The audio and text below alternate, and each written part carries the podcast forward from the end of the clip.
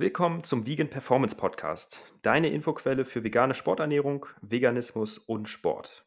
Wir, das sind Dominik Machner, Sport- und Ernährungstherapeut und Marc Dittmann, Sportwissenschaftler und Online-Coach. Dieser Podcast wird unterstützt von TrueV.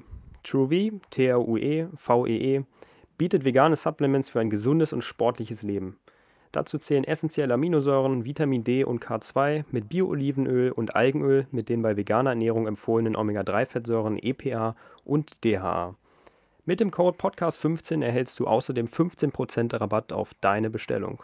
Ja, herzlich willkommen zur 27. Folge des Vegan Performance Podcast. Und die 27 ist meine Lieblingszahl, deswegen habe ich mir heute was gewünscht bei Dominik, und zwar, dass wir über das Thema Trainingsgestaltung sprechen. Also nicht nur darüber, wie man ein Krafttraining gestaltet, darüber haben wir schon in Folge 11 gesprochen, sondern mal so ganz allgemein, was für Formen von Training gibt es, wie schafft man das in seinen Alltag einzubauen. Es muss ja nicht immer das Krafttraining sein, es muss nicht immer der Dauerlauf sein, es gibt da noch weitere Möglichkeiten, viel für seine Gesundheit zu tun durch Bewegung, durch Training. Und da wollen wir euch heute einfach mal so ein bisschen Inspiration liefern, jetzt wo auch der Frühling da ist bieten sich ja nochmal mehr Möglichkeiten, als das vielleicht noch im Winter für euch der Fall war, damit ihr da nochmal ein paar neue Ideen habt, ein bisschen Motivation rausziehen könnt, euer Training, eure Gesundheit da noch zu verbessern. Ja, Dominik, wie geht's dir? Erzähl mal, was steht gerade an so bei dir? Wie sieht dein Sport so aus? Die Woche warst du schon trainieren das Osterwochenende?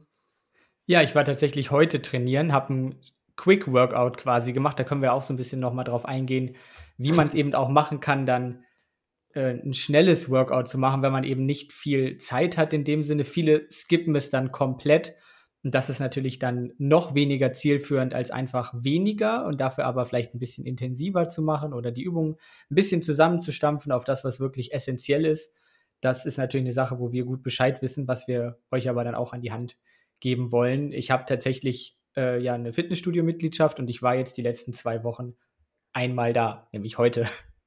Und ähm, das liegt halt daran, dass ich im Moment sehr, sehr viel zu tun habe, sehr, sehr gut ausgebucht bin, viele Anfragen habe, viele Patienten habe und dadurch jetzt tatsächlich auch mehr arbeite als vorher und jetzt eben auch Zeiten für Patienten zur Verfügung gestellt habe, die vorher nicht für Patienten zur Verfügung gestellt waren, wo ich eigentlich mir Sport äh, reingelegt habe, dann zum Beispiel. Und dadurch, dass da jetzt Patienten drin sind, habe ich für zwei Wochen wirklich komplett meine Struktur verloren und habe es überhaupt nicht mehr hinbekommen, planungsmäßig da äh, diese Regelmäßigkeit für Sport reinzubekommen und möchte da jetzt eben ab der nächsten Woche wieder mehr mit starten. Heute war der Start quasi und dann nächste Woche quasi habe ich mir den Dienstag zum Beispiel dann so ab äh, 16 Uhr oder den Freitag ab 16 Uhr quasi dafür freigeschaufelt, dass da eben wirklich keine Patienten sind, weil ich habe gemerkt, wenn ich das anders mache, dann bin ich nur noch am Arbeiten, dann, dann schaffe ich das gar nicht mehr. Kennst du das? Ja, absolut. Das ähm, fühle ich auch total und ich denke, viele unserer Zuhörenden kennen das, denke ich auch, wenn man sich nicht wirklich vornimmt, nicht richtig einplant, dann wird es schwierig, weil meistens kommt ja doch immer irgendwas dazwischen. Der Spruch, der Alltag gewinnt immer, äh, bringe ich da gerne rein allein die Tatsache, wenn dein Terminkalender, so wie bei mir jetzt auch, ähm, quasi für deine, für die Klientinnen auch zur Verfügung steht. Das heißt, sie können sich selber ihre Termine, zumindest die, die im 1 zu 1 sind, da reinbuchen. Oder aber auch ähm, Erstgespräche können auch flexibel gewählt werden. Und da habe ich auch von Montag bis Samstag, von morgens bis abends quasi Termine frei. Das heißt, es kann auch einen Tag vorher nochmal kommen, dass, vorkommen, dass da was äh, belegt wird. Heute Morgen hatte ich den Fall auch mit einer neuen Klientin und entsprechend muss man da wirklich auch dann die Termine setzen, was aber von der Struktur, denke ich, auch ganz nützlich ist, was wir hier, denke denk ich, auch schon mal als Empfehlung aussprechen können, wirklich das auch einzuplanen. Ne? Wenn man weiß, hey, ich möchte mindestens davon ein Training die Woche machen und ein, ein Training davon, dass man sich schon vorab oder am Anfang der Woche, so mache ich das auch, sich die Tage raussucht, hey, wo passt es, wo habe ich Termine, wo habe ich keine Termine, wo habe ich einen Slot, kann ich eine kleine Einheit machen, kann ich eine größere Einheit machen und ähm, so dann schafft trotzdem da seine Trainingsziele umzusetzen. So mache ich das auch.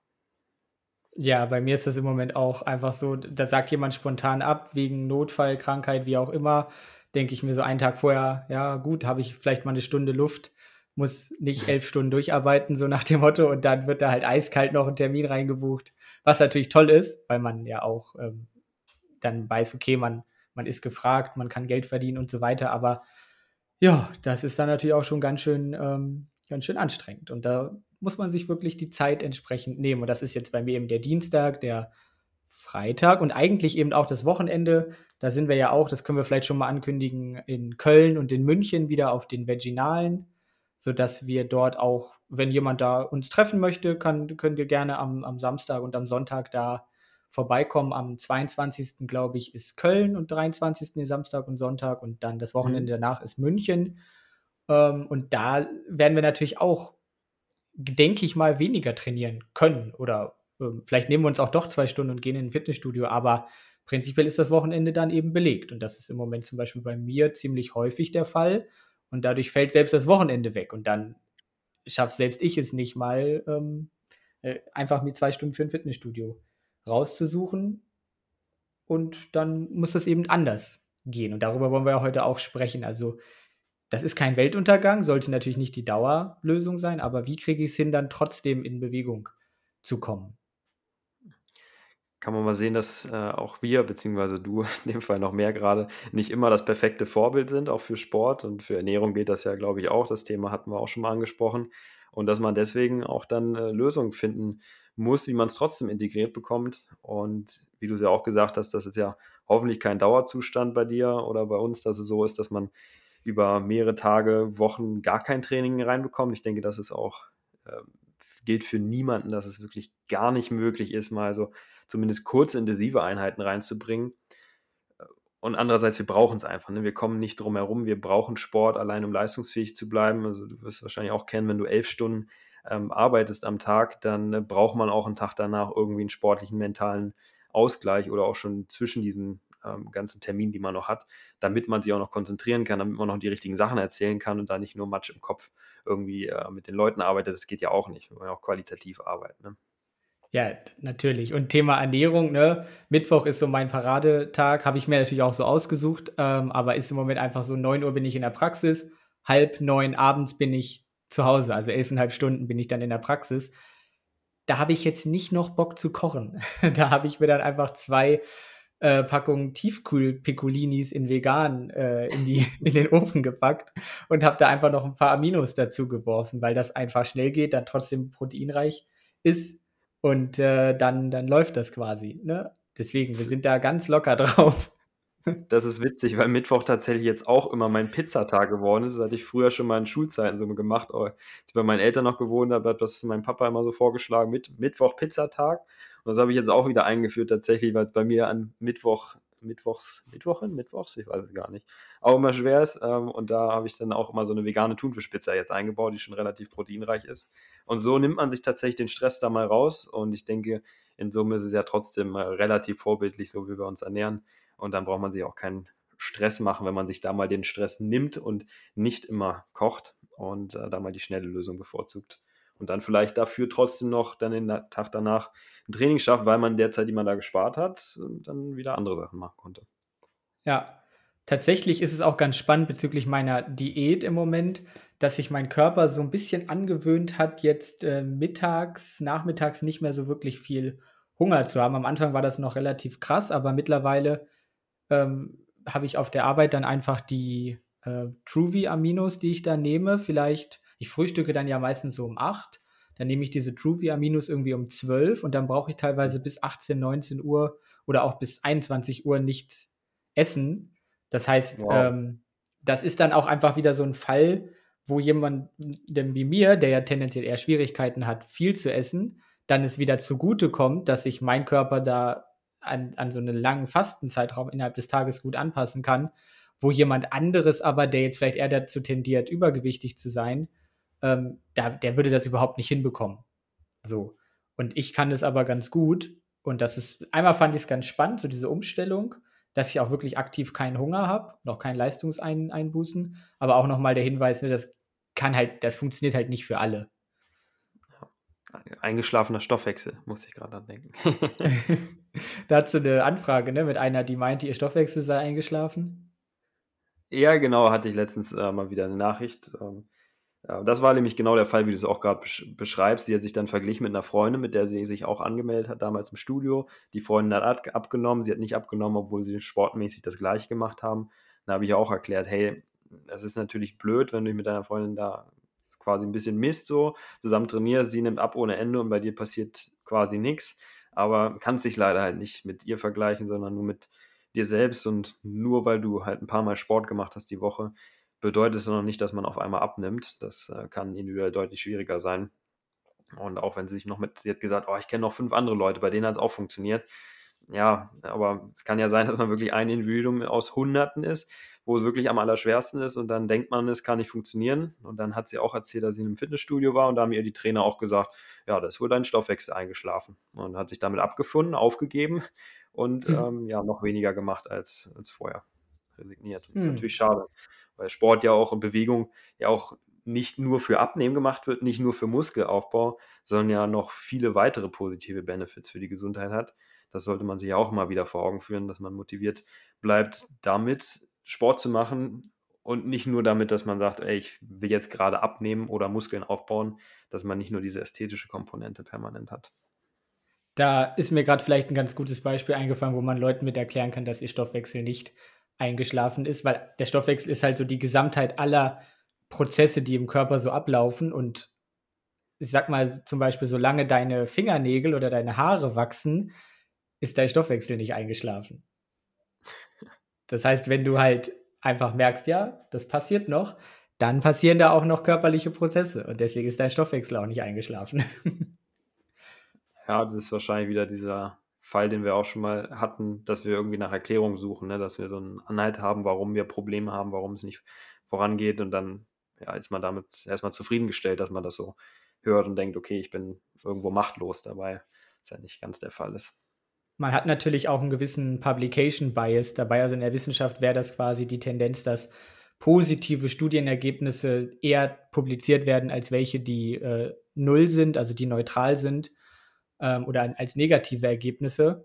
Und da ist es natürlich auch so, dass Leute, die mit Sport äh, oder über eine Diät abgenommen haben, dann natürlich auch eher das anderen erzählen oder das eben öffentlich teilen, dass sie jetzt mit dem Programm oder dem Training oder der Routine jetzt Erfolge haben und die, bei denen es halt nicht klappt, die sagen das natürlich nicht. Die, die haben das probiert, hat nicht geklappt und dann schweigen sie halt einfach, weil wer will schon jemand anderem von seinem eigenen Misserfolg erzählen? Und deswegen kennt man tendenziell viel mehr Leute, die etwas mit etwas geschafft haben, als Leute, die was probiert haben und die es dann nicht geschafft haben.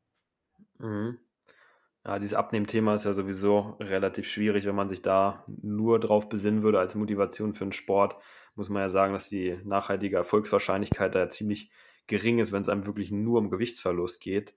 Ähm, ist ja die Rückfallquote da auch ziemlich hoch. Also sowohl Ernährungs- als auch Trainings- Interventionen ähm, sind die Prozentzahlen ja ziemlich gering von Leuten, die wirklich es schaffen, auch dann langfristig das Gewicht äh, zu halten, was sie dann durch so eine Trainingsphase mal oder durch eine Studie mal erreicht haben. Ne? Obwohl natürlich tendenziell die Leute, die dann wirklich es schaffen, ihr Gewicht zu halten, dann auch wirklich die sind, die Aktivitätslevel hochhalten. Die schaffen das dann tatsächlich mit einer erhöhten Wahrscheinlichkeit. Also Deswegen könnte man auch das so formulieren, dass Sport eben nicht gut geeignet ist, um abzunehmen, aber Sport ist gut geeignet, um eben dann das Gewicht zu halten. Dafür ist es besser geeignet. Das ist ja auch wieder ein komplexes Thema. Ne? Es ist nicht nur Ernährung, es ist nicht nur Training, es ist äh, noch viel mehr, was da reinspielt, soziales, genetisches. Aber wir wollen ja heute über Training sprechen und du hast ja gerade schon mal dein ähm, Exercise äh, Quickie angesprochen, da musste ich gerade schon mal was anderes denken oder vielleicht haben auch andere an andere Aktivitäten da noch gedacht, aber wie ist das? Das würde auch als Sport zählen für einige. Also bei einigen ist es dann eher so ein Exercise-Snack und bei einigen ist es dann vielleicht auch ein ganzes Workout. Also je nachdem, wie lange man da dann so durchhält oder wie intensiv man dabei ist. Ne? Ich musste, musste da gerade eine, äh, mal Anekdote reinbringen. Und zwar habe ich ja auch in meiner MH, einer medizinischen Hochschule, in der Sportmedizin gearbeitet und dann an diesem Projekt zum metabolischen Syndrom mitgemacht. Und da hat mir meine Betreuerin, äh, andere Sportwissenschaftlerin, von einer Story erzählt, wo ein Teilnehmer in der Studie ähm, gefragt hat, also er war zusammen mit der Frau da und er hat gefragt, ob auch Sex als Aktivität zählen würde. Und dann hat die, Sportwissenschaftlerin gesagt, ja, wenn die Aktivität länger als zehn Minuten geht. Und dann hat die Frau wohl angefangen zu lachen. Und der Mann ist ganz rot geworden. Weil da in der, in der, Sportmedizin haben sie immer gesagt, okay, alle Aktivitäten sollen getrackt werden, sollen aufgeschrieben, protokolliert werden, die über zehn Minuten gehen.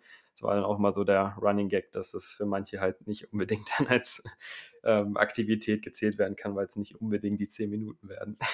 oh Gott, oh Gott, oh Gott. Aber das hatte ich auch schon tatsächlich äh, als hat mir ein Patient erzählt, äh, es gibt ja so die Leute, die dann sagen, ja, ich mache Gartenarbeit, äh, dann brauche ich mich auch nicht mehr bewegen, dann brauche ich keinen Sport mehr. Und dann hat mir auch ein Patient erzählt, ja, also für mich ist äh, Sex mein Workout. Und das zählt doch auch, oder? ja, da kommen wir heute noch darauf zu sprechen, wo das vielleicht einzuordnen wäre äh, bei, beim Thema Trainingsform, aber kann zählen, aber ja, ob das jetzt Sport ist, schwierig. Ja, das ist so der Klassiker. Das hört man ja ganz oft. Ah, ich habe heute schon das gemacht, ah, brauche ich kein Krafttraining machen. Oder hilf mir doch mal beim Umzug, dann brauchst du kein Krafttraining mehr machen. Das gilt vielleicht für, manche wirklich noch, aber ist natürlich auch nur eine, nur eine Ausnahme. Aber das äh, sollten wir wirklich voneinander abgrenzen, solche, solche Sachen. Okay, wollen wir vielleicht auch damit ähm, mal als Einstieg das als Thema nehmen? Ist vielleicht gar nicht so schlecht, so diese Unterscheidung zwischen körperlicher Aktivität und Sport. Hast du da mal so ein paar Beispiele, dass die Leute es einordnen können? Du hast ja gerade das schon mit der Gartenarbeit genannt. Was ist körperliche Aktivität, was ist Bewegung und was ist Training? Dann sprechen wir von Training. Ja, ich würde das einfach mal so ein bisschen lose jetzt definieren, jetzt gar nicht so genau an bestimmten äh, Schwellen wie Herzfrequenz oder Borg-Skala, also so eine subjektive Intensitätsskala gäbe es noch. Das könnte man sicherlich machen, aber ein bisschen praxisnah vielleicht einfach, dass man sagt, okay, wenn ich jetzt zum Beispiel mit dem Hund spazieren gehe, ähm, wenn ich so ganz locker mit meinem E-Bike zur Arbeit fahre, ähm, ich auf der Arbeit mal ein Stockwerk nach oben oder unten gehe, mal zum Drucker gehe oder so, das ist halt Bewegung, das ist körperliche Aktivität oder auch mal den Rasen mähen sozusagen, das ist körperliche Aktivität, aber das ist in dem Sinne kein Sport für die allermeisten, das ist auch kein Training in dem Sinne, weil es eben wahrscheinlich nicht äh, in der Form dazu führt, dass jemand besser wird in seiner ähm, Ausdauer oder in seiner Kraft in dem Sinne. Also man kann das Level damit vielleicht ganz gut halten, aber man wird jetzt nicht gezielt besser und es geht auch nicht darum, dass man dadurch besser wird. Also man macht das nicht, um besser zu werden. Das würde ich bei Training, bei Sport schon so sagen, dass das ein Ziel verfolgt, dass ich eben sage, ich will meine Leistungsfähigkeit wirklich aktiv steigern. Mhm. Finde ich auch immer so ein gutes Unterscheidungsmerkmal, weil viele Sachen macht man ja, sag ich mal, nicht mit dem Hintergrund, einfach weil es gemacht werden muss. Auch sowas wie Hausarbeit. Also ich weiß, wenn ich Fenster putze oder hier meine Küche, danach bin ich auch schon am Ölen. Trotzdem ist es halt auch kein Sport. Wobei man natürlich sagen muss, je nachdem, was man für ein Leistungsniveau hat, ist das auch sehr, sehr unterschiedlich, was man als wie intensiv empfindet oder für wen das schon so in Richtung eine Belastung oder ein Trainingsreiz theoretisch zählen könnte, wenn man es häufiger machen würde und was nicht. Also eine Person beispielsweise, die jetzt längere Zeit äh, bettlägerig war, weil sie irgendwie Corona hatte über mehrere Wochen oder was weiß ich, was im Krankenhaus lag und dann richtig stark abgebaut hat, wenn die jetzt äh, eine Runde um Block geht oder mal eine Stunde Hausarbeit macht, dann wäre das natürlich schon irgendwo ein Trainingsreiz. Kann sein, dass man danach sogar mal Muskelkater hat. Für uns, wenn wir jetzt gesund sind, im Training sind, ist das halt wirklich, ja, wenn überhaupt, ein Erhaltungsniveau für unsere, für unsere Leistungsfähigkeit. Deswegen muss man da so ein bisschen unterscheiden und auch gucken, hey, was, macht man, um, um besser zu werden und äh, welche Belastung braucht man auch so grob, auch äh, um sag mal, breit abgedeckt zu sein. Darüber wollen wir auch noch gleich ein bisschen sprechen. Genau, das muss man natürlich absolut differenzieren. Ich hatte jetzt äh, in meiner Masterarbeitsstudie einfach Patienten, die haben mit äh, dreimal zehn Kniebeugen in dem Sinne angefangen, dass sie dreimal zehnmal vom Stuhl aufgestanden sind und sich wieder hingesetzt haben und haben danach schon gemerkt, wie anstrengend das ist, haben dadurch Muskelkater bekommen. Das würde man jetzt vielleicht für einen Gesunden eher als kleinen Bewegungssnack sehen, aber für die ist das dann wirklich Training in dem Sinne. Oder ähm, jemand, der sehr, sehr adipös ist, sehr, sehr alt, äh, sehr, sehr mit Gelenkschmerzen zum Beispiel auch schon zu tun hat, für den ist es dann äh, wirklich schwer, 20 Meter ins Nachbarhaus zu gehen oder mal in die Stadt zu gehen und einen Kaffee zu trinken. Das ist dann schon das ist dann schon Schwerstarbeit in dem Sinne. Oder wenn wir andere Erkrankungen haben, Herzerkrankungen, Lungenerkrankungen, meinetwegen, dann ist das natürlich ein bisschen was anderes nochmal. Mhm. Ja, ich muss da gerade auch an einen Fall denken. Ich habe ja mal als Gesundheitscoach gearbeitet auch. Da hatte ich auch einen Teilnehmer, der 270 Kilo gewogen hat. Und für den waren diese Spaziergänge, die wir gemacht haben, regelmäßig mehrmals die Woche oder auch sogar Wanderung, wo er teilweise auch mal kurz mit dabei war, das war wirklich für ihn halt Sport. Ne? Er hat gekeucht bis zum geht nicht mehr, keine Frage. Das ist Krafttraining für ihn. Also allein auch das, was die Beine da äh, stemmen müssen, ist natürlich dann auch eine Sache, die schon zum Muskelaufbau in den Beinen führt, das muss man auch sagen. Ähm, nicht unbedingt die Art und Weise, wie man Muskelaufbau kriegen möchte, aber eine logische Konsequenz. Und wenn man jetzt ein hohes Leistungsniveau oder ein höheres hat im Bereich Ausdauer, dann äh, muss man natürlich auch schon deutlich mehr machen, damit man da auch noch besser wird und noch besser wird, was irgendwo dann ja auch limitierend für die meisten wird im Alltag, dass man ja noch besser werden kann, weil man ja auch nur ein begrenztes Zeitbudget hat. Das hatten wir eingangs schon. Genau, es ist natürlich auch möglich, über sowas wie Fahrradfahren zum Beispiel Muskulatur aufzubauen. Da gibt es ja auch Studien zu, die das zeigen, dass wenn ich jetzt sehr untrainiert bin und dann anfange, intensiv Fahrrad zu fahren, meinetwegen so, dass auch die Beine brennen, dass ich Berge hochfahre, dass ich einen, schweren Gang einlege und da wirklich dann 30 km/h durch die Stadt baller, dann kann das natürlich auch schon Muskeln aufbauen. Aber im Prinzip ähm, ist die Intensität bei diesen klassischen Ausdaueraktivitäten einfach zu gering, um wirklich einen adäquaten Stimulus für Muskelaufbau darzustellen. Und das ist hinlänglich meiner Erfahrung nach wirklich nicht bekannt. Da wird eben gedacht, dass so etwas wie Fahrradfahren eben ausreicht als, als Krafttraining. Und da ist einfach die Intensität zu gering, um das eben wirklich ähm, aus, auszulösen. Da brauchen wir eben wirklich intensive Belastungen, die wir dann meinetwegen auch nur fünf, sechs Mal, ne, diese fünf, sechs Wiederholungen, vielleicht zehn Mal, vielleicht auch 30 Mal machen können. Aber wie oft tretet ihr in die Pedale, um meinetwegen zum Einkaufen zu fahren oder irgendwo hinzufahren? Das sind natürlich dann hunderte, tausende Male, die ihr da reintretet. Das heißt, das ist einfach zu gering. Und dann habe ich auch noch eine Patientin, die zum Beispiel im Lager arbeitet, in einem Supermarkt und die ist den ganzen Tag auf den Beinen, macht schwere körperliche Arbeit in dem Sinne, weil sie die ganze Zeit Regale einräumen muss und so. Die ist vermutlich auch nicht genug, aber die ist super dünn. Und die wundert sich darüber, weil sie ja denkt, ja, ich arbeite ja den ganzen Tag so schwer.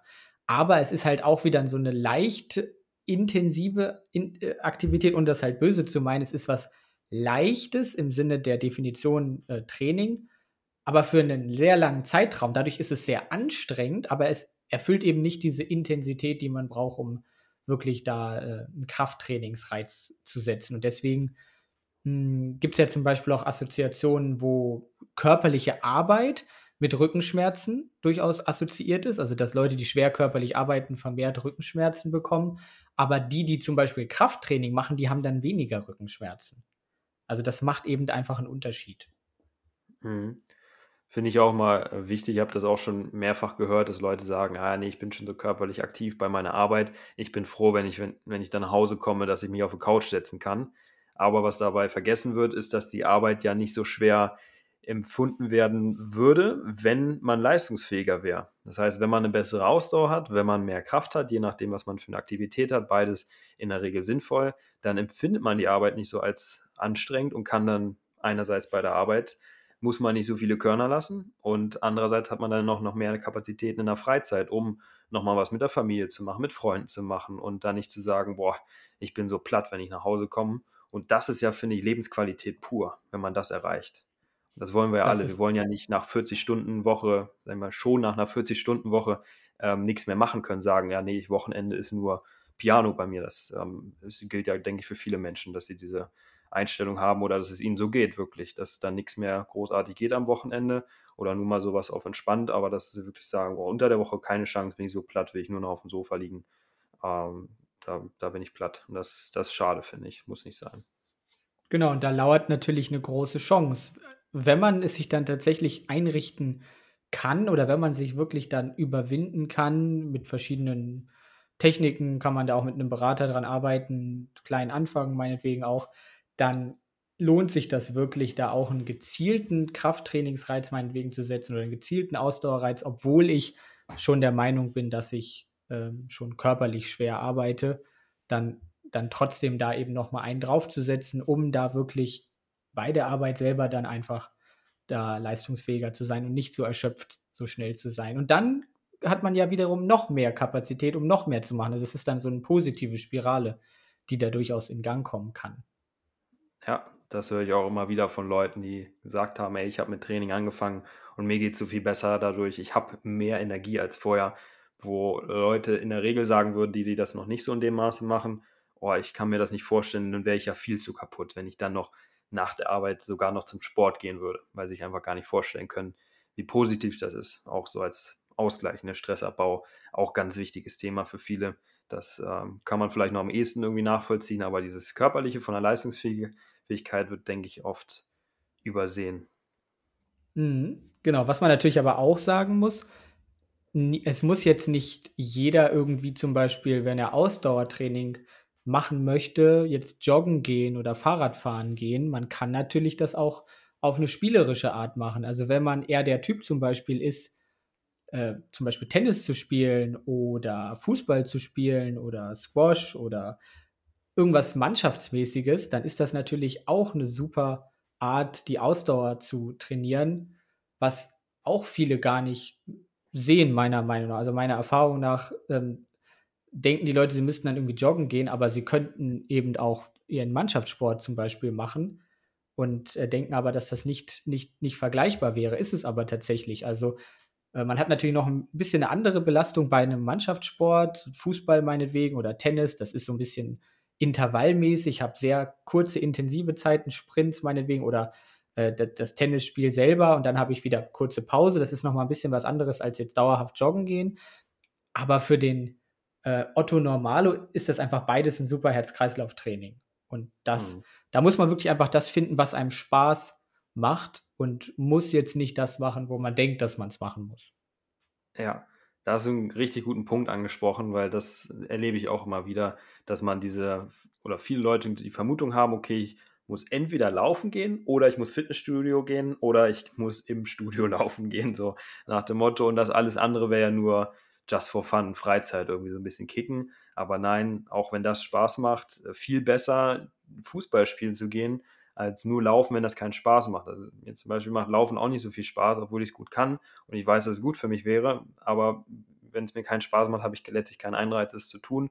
Deswegen sucht man sich ra Sachen raus, die eben mehr Spaß machen.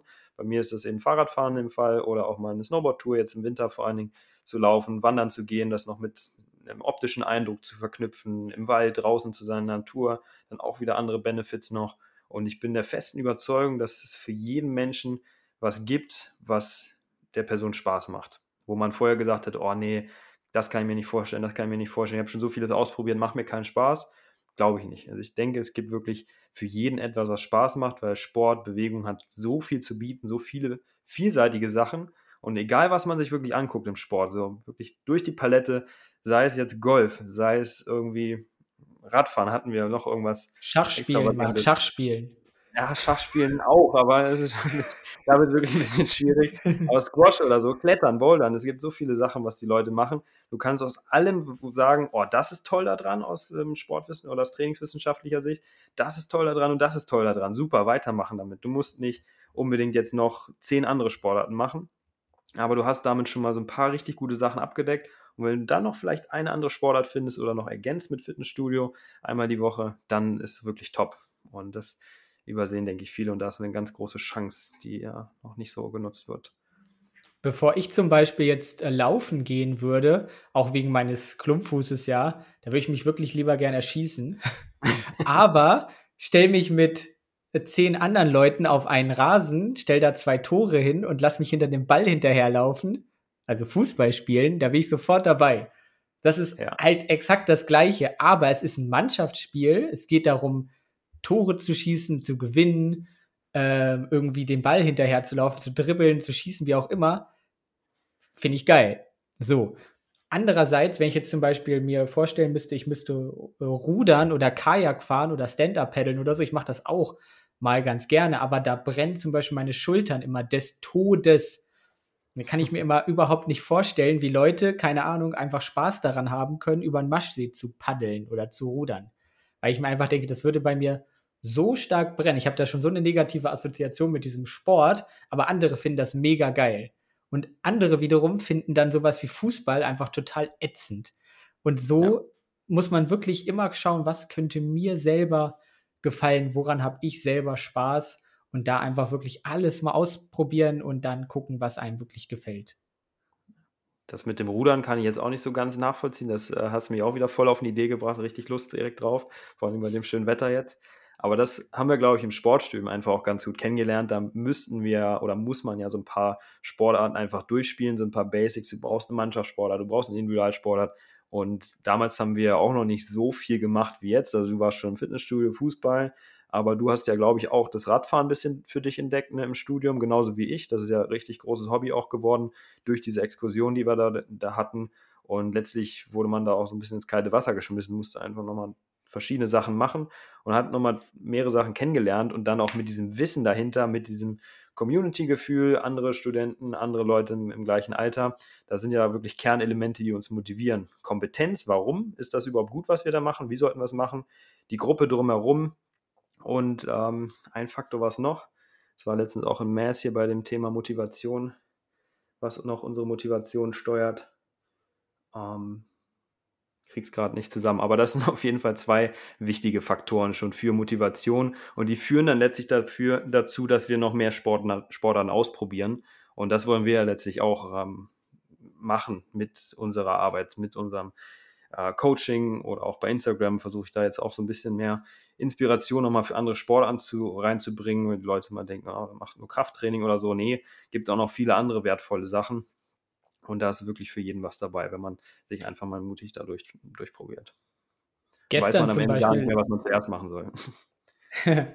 Gestern zum Beispiel habe ich mich auch mit einem Kumpel getroffen und dann hatte der spontan die Idee, äh, hey, hast du Lust, ein paar Körbe zu werfen? Und ich habe so mehrere Bälle in meinem Keller, die eigentlich äh, sehr oft ungenutzt sind, aber dann haben wir einfach den Basketball aufgepumpt und sind ja auf den Spielplatz gegangen und haben einfach, weiß ich nicht, eine Dreiviertelstunde, Stunde irgendwie, bis es wirklich stockdunkel war, haben wir irgendwie Körbe geworfen, so an so einem einzelnen ja. Basketballkorb. Äh, einfach, ja, der muss einen Dreier werfen und dann aus dem Feld wieder, wenn der nicht trifft und so. Also so ganz, ganz spannende ja. Sachen einfach. Ähm, und dann haben wir uns halt einfach bewegt und es war okay, es war von der Intensität ganz äh, so niedrig intensiv, aber dafür dann halt ein bisschen länger. Und dann zählt das letztlich auch schon als Ausdauertraining jetzt. Und dann ist es einfach eine Runde Basketball. Obwohl ich jetzt nicht der Basketballspieler bin. Ich bin 1,70 groß, wenn es hochkommt. Äh, ich habe nicht viel Erfahrung damit. Ich, ich treffe den Korb äh, in vielleicht drei von zehn Malen, aber macht halt Bock und da kann man das machen. ja, und das ist ja auch eine Sache, die macht man nicht immer so, aber wenn du sagst, ja, es macht so semi-Bock und wenn sich das mal anbietet, wenn eine andere Person darauf Bock hat, eine Gruppe darauf Lust hat, mit der man was gemeinsam macht, dann nimmt man das einfach mal mit, auch wenn das nur alle paar Wochen mal was anderes ist. Aber das geht natürlich alles aufs Konto oben drauf. Und wenn ich schon dreimal die Woche was fix mache und dann kommen alle zwei Wochen vielleicht, alle drei Wochen realistisch ähm, mal was dazu, was äh, irgendwie in so einem sozialen Setting äh, mal aufkommt, dann ist das eine super Sache, weil man einfach nochmal was anderes reinbringt, eine andere Anforderung. Das ist fürs Gehirn gut, das ist für die Muskulatur gut, koordinativ gut. Und ähm, das muss man so im Kern auch verstehen, denke ich, dass es einfach ähm, nicht nur den Muskel gibt, sondern es auch verschiedene Muskelfasern gibt und auch verschiedene Nerven, die quasi unterschiedliche Fähigkeiten haben. Und deswegen sollten wir auch nicht nur Ausdauertraining machen, nicht nur Krafttraining, weil wir haben wirklich starke, schnelle Fasern und wir haben weniger starke, aber sehr ausdauernde Fasern. Diese zwei ganz groben Einteilungen. Und das sind auch die Gründe, warum wir sowohl für Kraft als auch für Ausdauer zumindest minimal diese zwei Sachen irgendwie abdecken sollten in unserem Training. Und ja, das einfach mal so als Hintergrund dafür, warum wir nicht einfach nur spazieren gehen können, warum wir nicht einfach nur mal Gartenarbeit machen können und da nicht direkt alles mit abgedeckt haben. Wir brauchen wirklich diese unterschiedlichen Belastungen. Da sei vielleicht auch noch mal der Hinweis gegeben, dass man sich tatsächlich auch mit Leuten umgeben könnte, sollte ist jetzt das falsche Wort, aber könnte, die einfach auch so ein bisschen sportaffiner sind, weil man sich eben dann auch so ein bisschen gegenseitig positiv beeinflusst, wie der Kumpel eben da, dann einfach, weil der auch eben so ein sehr sportaffiner Mensch einfach ist. Und wenn man einfach so eine, sag ich mal, Peer Group hat, die einfach null Bock auf Sport hat, oder mhm. null Bock auf Bewegung, die nicht mal irgendwie rausgeht, um ein bisschen spazieren zu gehen oder so, sondern einfach andere Dinge gern macht, die man selber vielleicht auch gerne macht, okay, aber das ist dann eben schon durchaus problematisch, wenn man sich dann so zusammenfindet und da eben äh, einfach keiner irgendwie Bock hat, mal ein bisschen sportlich oder bewegungstechnisch aktiv zu werden. Also sich da irgendwie so eine gewisse Peer Group aufzubauen, die da Bock drauf hat, sich mit Leuten zu umgeben, das ist immer ganz sinnvoll. Also so ne, umgib dich mit den Leuten, wie du eben selber auch sein möchtest, dann entwickelst du dich mhm. eben automatisch so ein bisschen auch schon dahin. Ja, das ist, glaube ich, auch ein richtig bedeutender Faktor. Deswegen sagt man ja auch, dass Sport in der Gruppe so eine gute Sache ist, um motiviert dran zu bleiben. Ähm, nicht nur der Belastung wegen, sondern auch des sozialen Aspekts wegen. Auch das ist ja ein wichtiger Part für Gesundheit. Und ich denke, wenn man auch noch nicht diese intrinsische Motivation hat, die am Anfang ja vielleicht noch fehlt, wenn man noch nicht so die richtige Sportart gefunden hat, noch nicht eine Gewohnheit aufgebaut hat über Jahre, wo man auch ähm, jetzt wie wir sagt, äh, wenn man jetzt alleine Sport machen muss, dass man das trotzdem umsetzt, äh, auch wenn man vielleicht mal nicht so motiviert ist, weil man einfach schon diese Motivation von innen heraus hat. Wenn das noch nicht der Fall ist, man am Anfang ist und dann diese Gruppe hat als sagen wir Motivation von außen, extrinsische Motivation, dann kann das enorm hilfreich sein, so da seinen Weg zu finden, regelmäßig neue Kontakte zu knüpfen und das irgendwie auch zu verfestigen, weil wenn man einmal dabei ist, weil man dabei sich mit den Leuten versteht, ist die Wahrscheinlichkeit ja auch deutlich erhöht, denke ich, dass man ja das noch ein drittes, viertes Mal macht und so weiter, bis es irgendwann so zur Routine geworden ist, dass man das auch von sich aus weitermachen möchte. Ne? Wie würdest du denn jetzt zum Beispiel deinen Bewegungsalltag ähm, kategorisieren? Vielleicht kannst du mal so ein paar Sachen sagen, die du innerhalb der Woche machst, die eben unter Bewegung, Aktivität zu, zu fassen wären und wo man dann aber das so ein bisschen untergliedert, mal, okay, was für eine Trainingsform haben wir hier jetzt wirklich ähm, dominant? Und also einmal natürlich, ne, was machst du, so ein bisschen Inspiration, aber auch, okay, wie würdest du das jetzt klassifizieren? Vielleicht kannst du das mal machen, dann mache ich es auch noch mal. Mhm. Also im Wesentlichen vom Umfang her mache ich Krafttraining, also im Fitnessstudio klassisch. Das ist das, was ich mindestens zweimal mache, eher dreimal die Woche, selten sogar viermal die Woche. Es hängt immer so ein bisschen davon ab, was noch so ansteht. Wetter, ähm, Events wie solche Messen zum Beispiel. Das heißt, da habe ich einen sehr flexiblen Ansatz. Kann ich auch noch mal mehr zu erzählen, ähm, vielleicht zu einem späteren Zeitpunkt. Und neben dem mache ich auf jeden Fall auch wenn nicht was dazwischen kommt, eine Ausdauereinheit. Das kann Fahrradfahren sein, das kann eine längere Snowboard-Tour sein, das kann auch beides sein, je nachdem, wie viel Zeit auch zur Verfügung steht. Und da versuche ich dann auch unterschiedliche Intensitäten abzudecken. Also beim Snowboarden ist das meistens eine lange Belastung. Entweder ich gehe eine Tour, das heißt, ich laufe den Berg hoch und fahre dann einmal runter, oder ich bin wie gestern im Skigebiet, habe eine Liftkarte und fahre dann ständig und lasse mich hochfahren und fahre dann ständig runter, was natürlich von der Belastung auch wieder was gänzlich anderes ist. Dann habe ich noch diesen anderen Bereich, der auch ähnlich wie das Snowboarden wäre, im Skigebiet, was ich gerade beschrieben habe. Das Fahrradfahren, das habe ich auch gerade eben gemacht, weil ich wenig Zeit auch hatte, bin ich mit dem Gravel, so eine Art Rennrad, wenn, ihr es nicht kennt, ähm, eine kurze Runde gefahren, nur so 25, 30 Minuten waren es und dann auch wirklich intensiv. Und was habe ich noch? Das ist eigentlich so die Basis. Und außerhalb dessen habe ich dann auch so wie du so unterschiedliche Sachen. Mal alle paar Wochen mit Freunden, mit Familie, wie auch immer mal wandern gehen. Das wäre noch so eine Sache, bietet sich ja hier auch an. Aber das ist eigentlich so die wesentliche Routine und innerhalb des Fitnessstudios versuche ich auch verschiedene Sachen nochmal abzudecken. Also das müsste ich dann auch nochmal vertiefen. Das ist nicht nur, sag ich mal, Krafttraining, nicht nur Hypertrophietraining, sondern versuche ich auch direkt diese mehrere Unterkategorien mit einzubauen. Ja, mach das doch gern mal. Wie machst du das im Fitnessstudio? Mhm, also ich habe mir da jetzt äh, vor ein paar Wochen mal so eine Tabelle erstellt, die nutze ich auch im Coaching für die oder gebe ich auch raus an Klientinnen, die schon ein bisschen ambitionierter dabei sind, auch viele oder mehrere Ziele haben unterschiedliche Belastungsformen brauchen für ihr Training. Das heißt, das heißt ich habe mir wirklich mal reingeschrieben in so einer Liste, welche Übungen ich gerne mache, welche meinem Ziel entsprechen, wo ich Spaß dran habe. Ähm, das habe ich mir aufgelistet von Techniktraining bzw. Schnelligkeit, Schnellkraft, was ich am Anfang mache, hin zu Kraftübungen, Sachen im niedrigen Wiederholungsbereich. Also vielleicht nochmal zum Schnelligkeitsaspekt, da mache ich dann entweder zur Erwärmung oder auch als Training sagen wir mal, 10, 20, 30 Wiederholungen auf Geschwindigkeit oder auch sowas wie Sprünge. Dann habe ich den Kraftbereich drin. Da bin ich im Wiederholungsbereich von 3 bis 5 Wiederholungen, 3 bis 5 Sätze. Dann habe ich als nächstes den Block Hypertrophie, also Muskelaufbau. Da habe ich dann für den ganzen Körper verteilt nochmal mit Fokus auf die Muskelgruppen, die ich trainieren möchte oder primär zum Wachsen bringen möchte.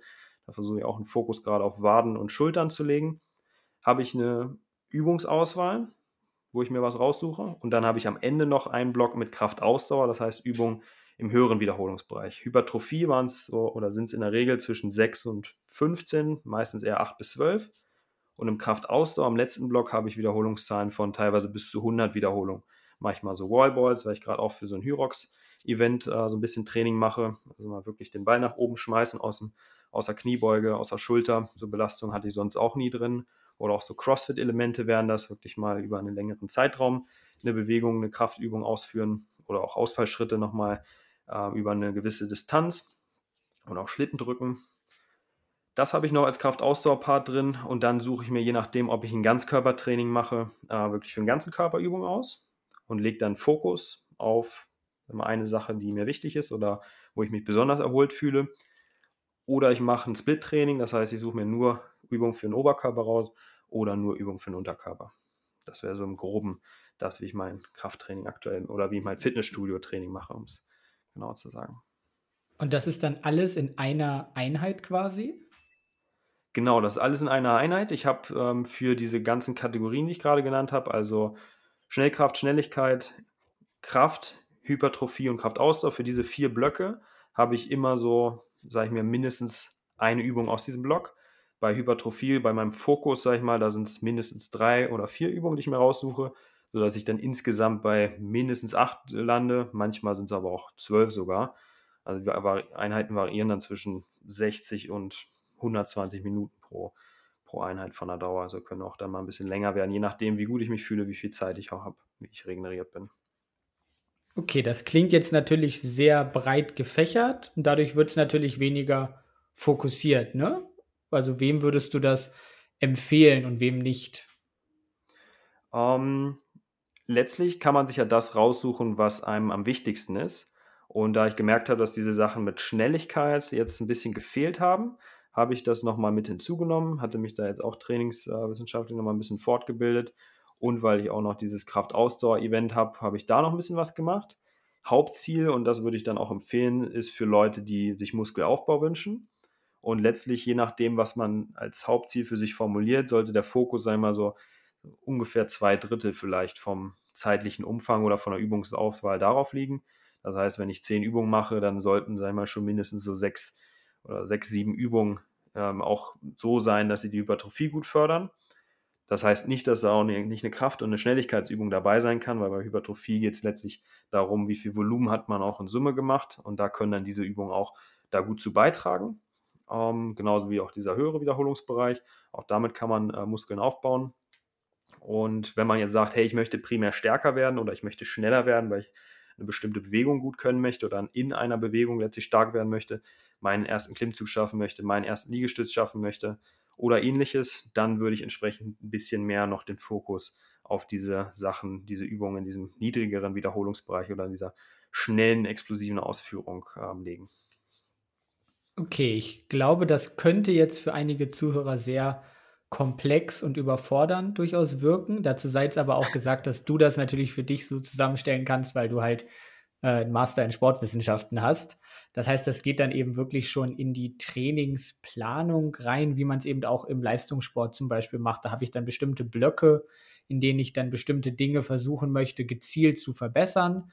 Und das restliche Training ist dann nicht äh, nicht existent, sondern es wird dann halt so ein bisschen runtergefahren und dann habe ich wiederum einen anderen Fokus und dann möchte ich das, was ich vorher erreicht habe, aber möglichst gut halten und letztlich möchte ich dann über einen Zeitraum von drei Monaten oder vier Jahren teilweise, wenn wir um, über Olympische Spiele reden, möchte ich dann eben wirklich alles so ein bisschen verbessert haben. Man kann sich dann eben tatsächlich nicht auf einen Bereich ganz stark fokussieren, weil dann eben die anderen Dinge zu sehr leiden würden. Und in den meisten Sportarten brauchen wir eben immer so eine Kombination. Wir brauchen ein gewisses Kraftlevel, wir brauchen ein gewisses Schnelligkeitslevel, ein gewisses Ausdauerlevel. Es gibt ja auch so Disziplinen wie CrossFit, wo man da wirklich gezielt darauf abzielt, alles Mögliche möglichst gut entwickeln zu können. Aber sobald man eben so ein Generalist wird, hat man eben die Spezialisierung, die man so ein bisschen verliert was dann aber durchaus im Alltag einfach ähm, dann die, die ja, das Beste aus allen Welten vereint quasi. Wenn man jetzt nur meinetwegen Bodybuilding macht oder nur Richtung Powerlifting, Richtung Kraft geht, dann ist man halt am Ende sehr, sehr stark und man ist möglicherweise auch sehr, sehr dick, weil man einfach sehr, sehr viel essen muss. Ähm, aber dafür kann man halt nicht gut rennen. So, aber wenn man gut rennen kann, dann kann man halt möglicherweise keine schweren Dinge heben. Und so versuchst du dann eben gerade, denke ich, ist dein Ansatz, alles so ein bisschen zu kombinieren und versuchst da eben ein guter Generalist zu werden. Richtig? Genau, das hast du super beschrieben.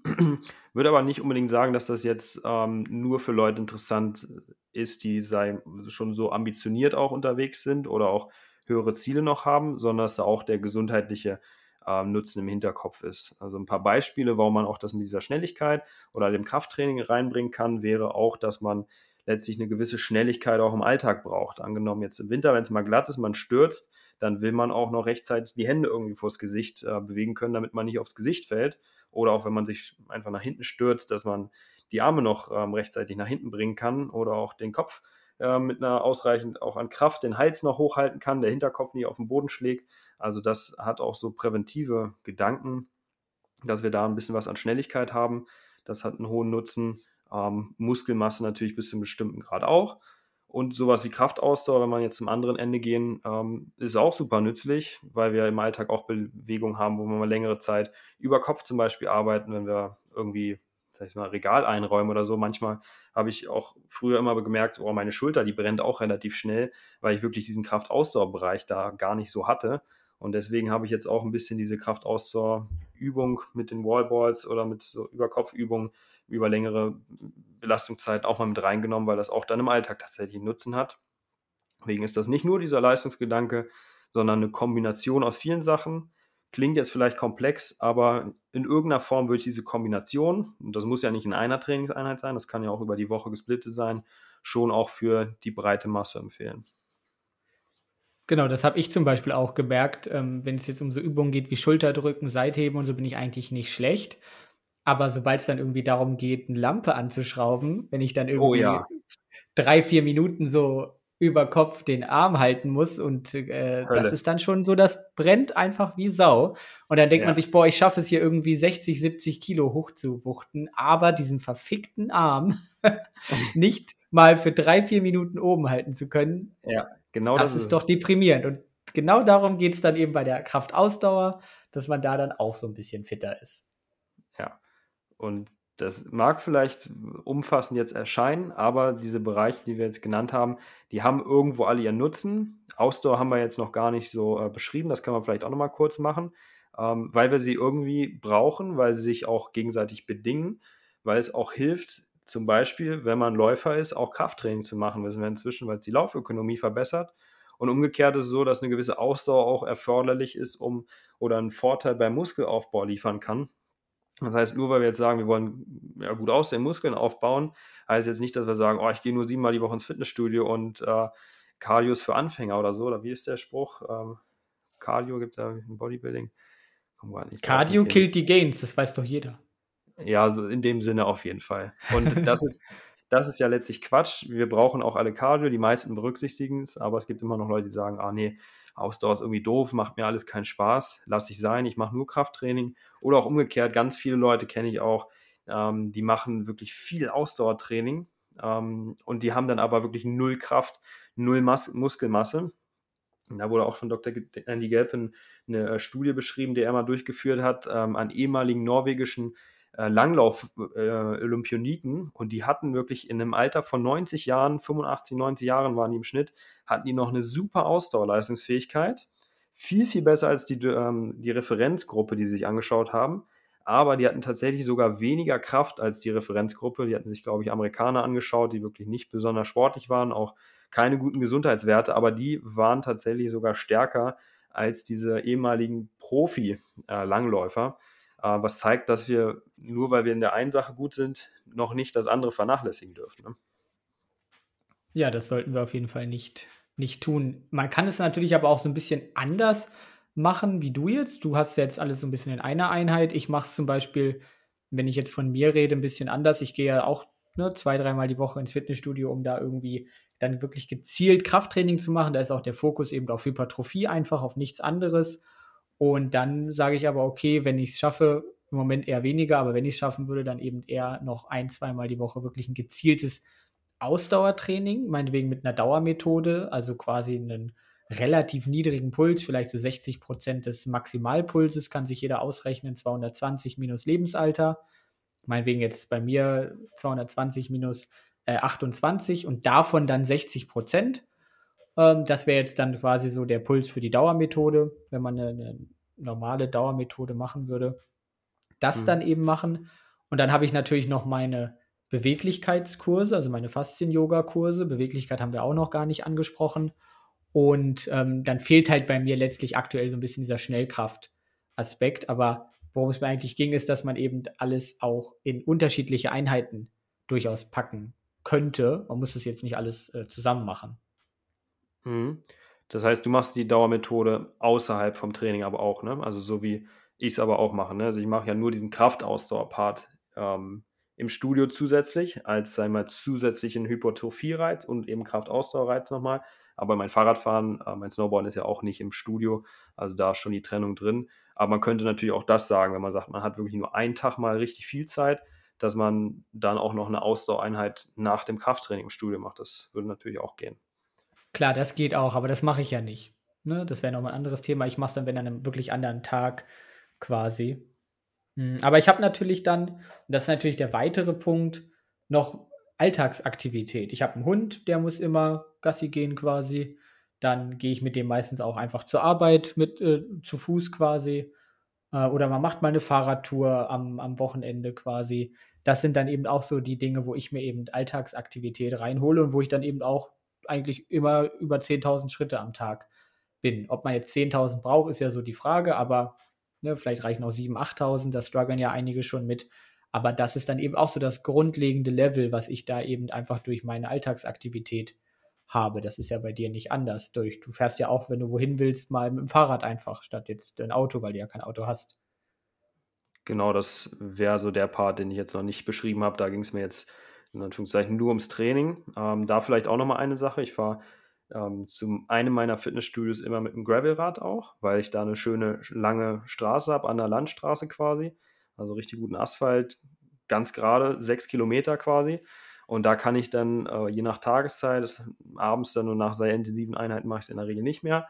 Aber das hatte ich jetzt auch ein paar Mal gemacht, ähm, gezielt auch, dass ich nach dem Fitnessstudio dann, weil ich keine Lust habe, im Fitnessstudio noch Ausdauer zu machen und weil ich es einfach dann in der Woche auch nicht schaffe, dass ich auf, der, auf dem Rückweg vom Fitnessstudio diese sechs Kilometer als ja, intensives Training nochmal mache, dass ich wirklich sechs Kilometer oder diese zehn Minuten, die ich dafür brauche, wirklich in einem Tempo fahre, so schnell wie es geht und damit auch nochmal einen Zusatzreiz setze, aber auch diesen Part der Ausdauer nochmal mit reinbringe, einfach durch diesen Anfahrtsweg, was finde ich auch eine smarte Lösung ist, um nicht noch eine Trainingseinheit mehr in der Woche machen zu müssen. So habe ich dann wirklich sehr, sehr viele Sachen in einer Trainingszeit abgedeckt, von Technik, Kraft, Schnelligkeit, Hypertrophie, Kraftausdauer, und auch normal Ausdauer noch ein bisschen dabei.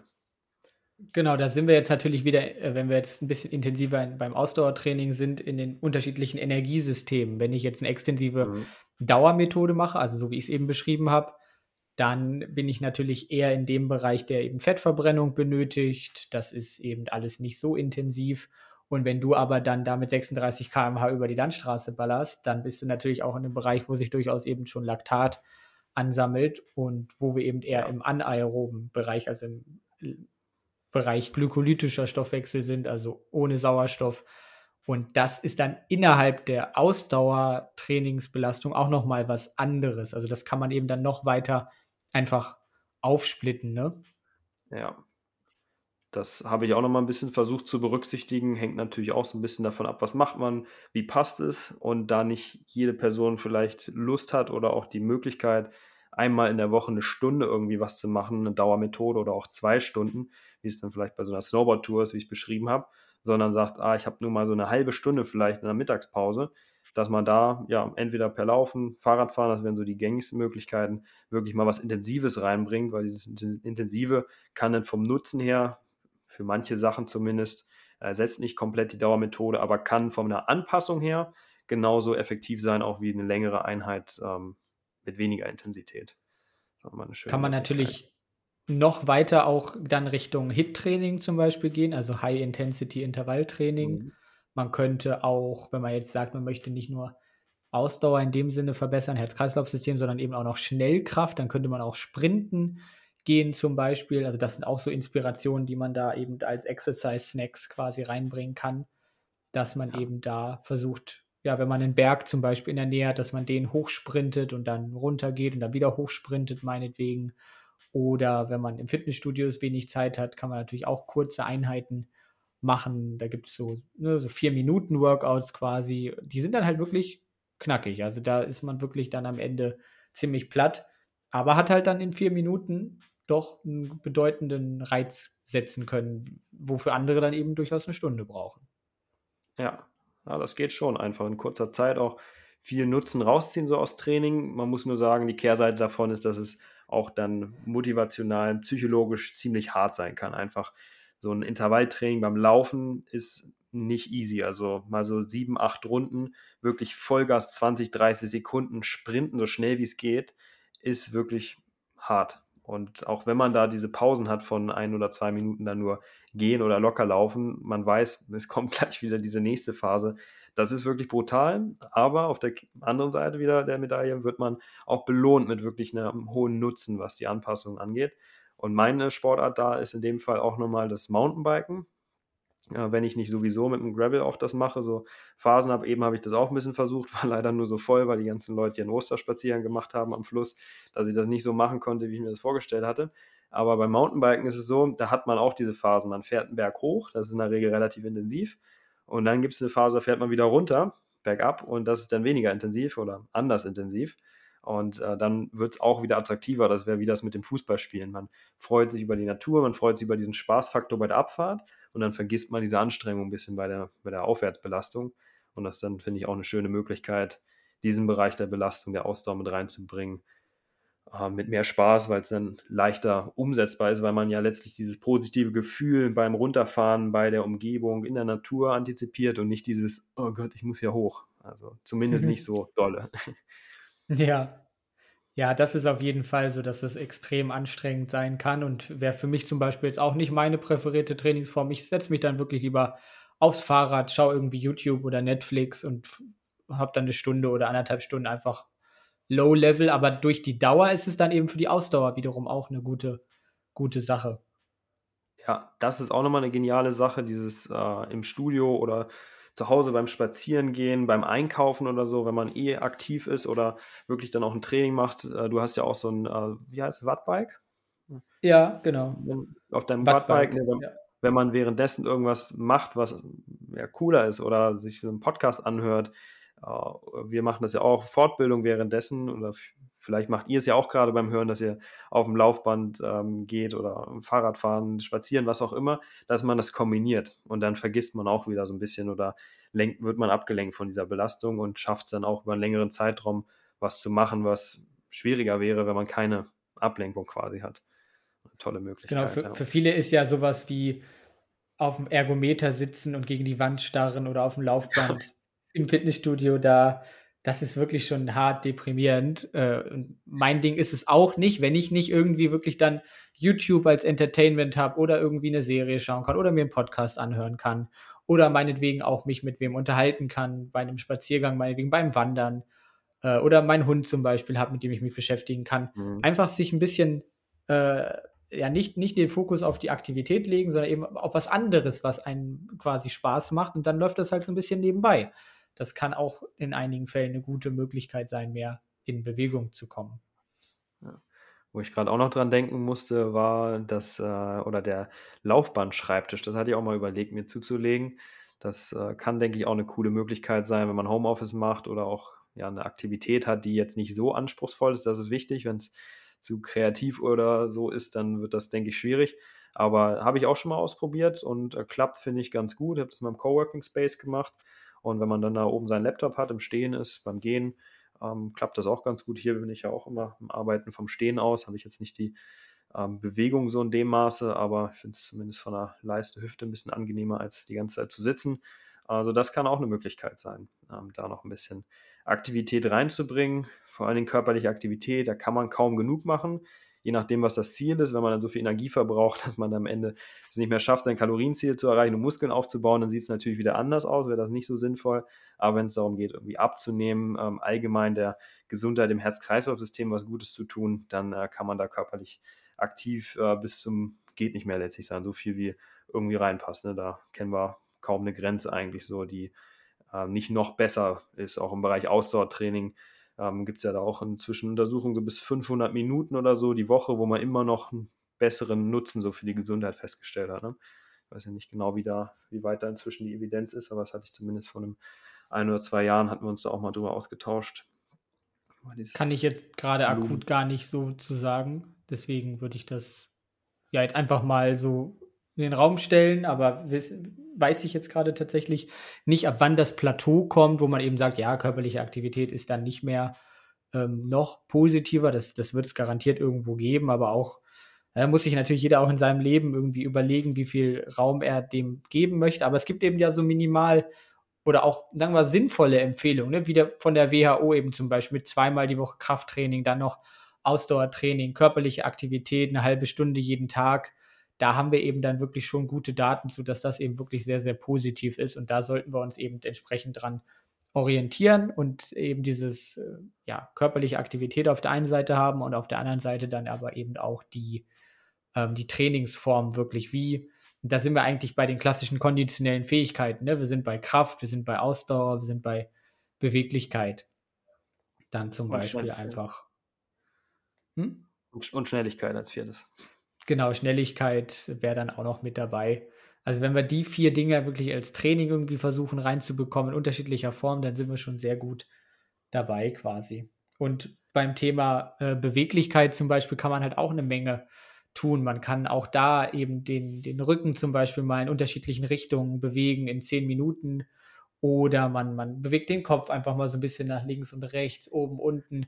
Das sind Kleinigkeiten, die aber wirklich einen großen Einfluss haben können. Oder man steht eben wirklich mal auf und äh, lässt die Hüfte ein bisschen kreisen zum Beispiel. Das sind alles Sachen, die sehr sinnvoll sind bei der Beweglichkeit, auch um da ähm, beweglich zu bleiben. Und man kann natürlich auch Beweglichkeitstraining machen, wenn man irgendwie merkt, man ist eingeschränkt, man kann bestimmte Dinge nicht mehr machen, kann man Beweglichkeitstraining machen. Man kann es auch über Krafttraining machen, dass man eben die Übungen auswählt, wo man meinetwegen auch schon äh, außerhalb seines normalen Bewegungsspektrums sich bewegt. Also wenn ich zum Beispiel ganz selten irgendwie meine Arme nach oben hochnehme und dann mache ich eine Übung wie Schulterdrücken, dann wird das natürlich auch die Beweglichkeit verbessern oder ähm, erhalten in dem Sinne. Also das mhm. sind auch Sachen, die man da machen kann. Ja sei ja da auch nochmal gesagt, ein gut durchgeführtes Krafttraining kann genauso gut sein, um die Beweglichkeit zu verbessern, wie ein Beweglichkeitstraining selber, ne? je nachdem, wie beweglich man da schon ist, was man für Einschränkungen hat. Jede Bewegung abzudecken ist vielleicht nicht unbedingt so leicht, je nach Krafttraining, aber das wäre auch nochmal ein Argument für Krafttraining. Und ansonsten können wir vielleicht nochmal kurz diese Exercise Snacks so aufgreifen, wenn mir da auch nochmal ein, zwei Ideen gekommen sind, wie man das noch integrieren kann, wenn man auch mal wenig Zeit hat. Ich merke, das kommt irgendwann auch so intuitiv, wenn man gewöhnt ist an Sport, Bewegung, sich dessen bewusst ist der Wichtigkeit. Und dann spielt auch die Kalorienzufuhr, finde ich, da eine große Rolle. Ich merke einfach, wenn ich Kalorienüberschuss bin, dann ist mein Körper so richtig im Modus, gib mir mehr Bewegung, wir wollen diese Energie loswerden, dann fällt das auch viel leichter, als wenn man jetzt längere Zeit im Energiedefizit ist, in, auf Diät wie du jetzt dass man dann mal so Sachen einbaut wie, ich mache das, wie gesagt, intuitiv, äh, weil ich hier von meiner ersten Etage in die äh, dritte hochgehe, da ist der Coworking Space, gehe ich mehrmals am Tag hoch und runter, beziehungsweise laufe ich oder sprinte ich eigentlich diese Treppe kurz hoch, so 20, 30 Sekunden. Und auch das hat äh, wirklich einen Nutzen, die die Leistungsfähigkeit erhält. Da habe ich so ein bisschen Krafttraining drin, so ein bisschen äh, Schnelligkeit habe ich mit drin und äh, auch das ist ähm, super wertvoll, um äh, da die Leistungsfähigkeit zu erhalten oder auch vom Herz-Kreislauf-System schon mal so eine minimale Belastung drin zu haben, wenn es mal wirklich eine Woche ist, wo es ähm, ja, nicht so gut aussieht, wo man viel zu tun hat, kann man da so Minimallevel schon mit, mit aufrechterhalten. Ja, oder wenn man sowieso mit dem Fahrrad zur Arbeit fährt, ähm, sofern man jetzt nicht das Problem hat mit Schwitzen oder so, das, das ist bei einigen immer so das Argument, dann kann ja. ich natürlich auch einfach mal kurzzeitig einfach voll reintreten. Ne? Dann baller ich da wirklich einfach mal mit 30 km/h über den Weg, über einen Fahrradweg oder so. Und dann mache ich halt wieder eine Pause an der nächsten Ampel, meinetwegen. Oder bei dir mit der Landstraße da. Das sind natürlich ja. Sachen, die man machen kann. man kann sich auch einfach mal im Büro hinstellen und ein paar Kniebeugen machen. Ne? So dreimal zehn, dann nächste Woche dreimal zwölf, dann dreimal 14. Kann ich auch so langsam steigern. Und dann habe ich eben so Exercise-Snacks, die dann auch wirklich schon in dem einen Muskel, den ich da eben trainieren will, wirklich einen guten Effekt haben. Ja. Ja, oder für dieses äh, Ding mit äh, Fahrradfahren zur Arbeit. Ähm, wenn man es davor nicht machen möchte, kann man es ja auf dem Heimweg machen letztlich. Ne? Dann kann man danach einfach nochmal duschen gehen. Das geht auch. Manche können auch während der oder bei der Arbeit duschen oder ich weiß nicht, ob das so dramatisch ist, wenn man mal kurz ein bisschen schwitzt. Die meisten haben ja dann irgendwie Angst, direkt zu stinken, was glaube ich aber nicht so erfahrungsgemäß nicht so schnell passiert, aber kann man ja auch, äh, wenn man da mal ein bisschen schwitzt im Sommer, wenn man da morgens intensiver mit dem Rad fährt, auch einmal mit einem äh, Waschlappen mal oder mit einem Papiertuch unter die, unter die Achseln, dann ist das Thema auch wieder durch. Also das äh, ist auch eine schöne Möglichkeit, um da nochmal ein bisschen mehr Belastung reinzukriegen. Und wenn man das mal aufsummiert, jeden Tag irgendwie 10, 15 Minuten äh, zur Arbeit oder pro Tour vielleicht sogar 10, 15 Minuten. Ich habe eine Klientin, die geht sogar zu Fuß ähm, jetzt mehrfach ähm, die Woche zur Arbeit. Und das sind, glaube ich, 40 Minuten pro Tour sogar. Das heißt, sie hat 80 Minuten, fast anderthalb Stunden Belastung, körperliche Aktivitäten nur durch diesen Weg zur Arbeit hin und zurück. Und äh, das macht natürlich auf fünf Tage die Woche ähm, echt was aus, was da zusammenkommt allein.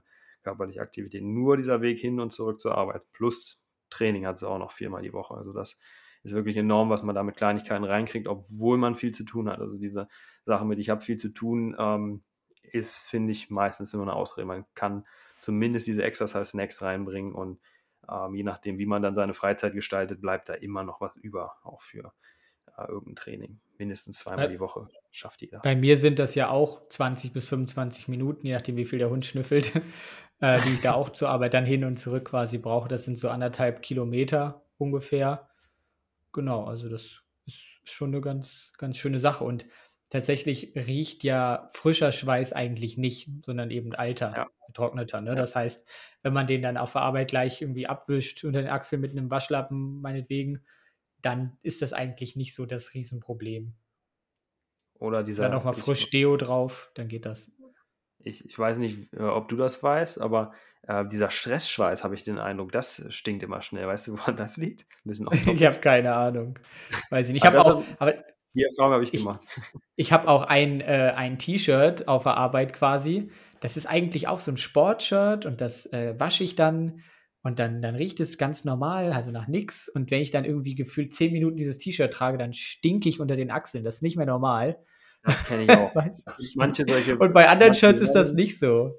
Ja, das habe ich auch schon sowohl bei äh, Unterhosen, jetzt wird es echt unangenehm, bei Unterhosen als auch bei äh, Sportshirts festgestellt, je nachdem, was für ein, ähm, für ein wahrscheinlich für ein, das sind ja synthetische ähm, Materialien, das sind, äh, fördern die scheinbar irgendwie auch den bakteriellen Umbau. I don't know. Ähm, also da gibt es schon, schon auch irgendwie Unterschiede.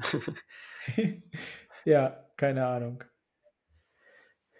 Okay, hast du noch was auf der Agenda, noch eine Inspiration? Nee, ich denke, wir haben da ein paar gute Ideen gegeben. Wenn ihr noch Ideen habt oder es quasi anders macht, als wir jetzt vorgeschlagen haben, dann ähm, schreibt das gerne irgendwie mal in die Kommentare oder schreibt uns persönlich, dann können wir äh, euch da nochmal eine Rückmeldung geben, wie das einzuordnen ist oder wir posten es einfach dann nochmal als Idee quasi. Das, das wäre auch ganz interessant, weil von unseren Hörern da zu wissen, wie ihr das quasi macht. Oh, sehr gerne. Genau. Und ansonsten denkt eben an Köln und München, wenn ihr da eben uns treffen wollt. Wir unterhalten uns da gerne mit euch. Dann äh, kommt da einfach bei der Virginale vorbei oder bei der FIBO, aber wenn die Folge hier erscheinen wird, dann ist wahrscheinlich schon FIBO, ne, bis zum nächsten äh, oder bis zum kommenden Wochenende, da bin ich auch vertreten, ähm, privat ähm, eher, äh, Fortbildung und so weiter. Aber da ähm, sind bestimmt auch die ein oder anderen anzutreffen. Das ist auch nochmal ein Highlight für diese Bereiche.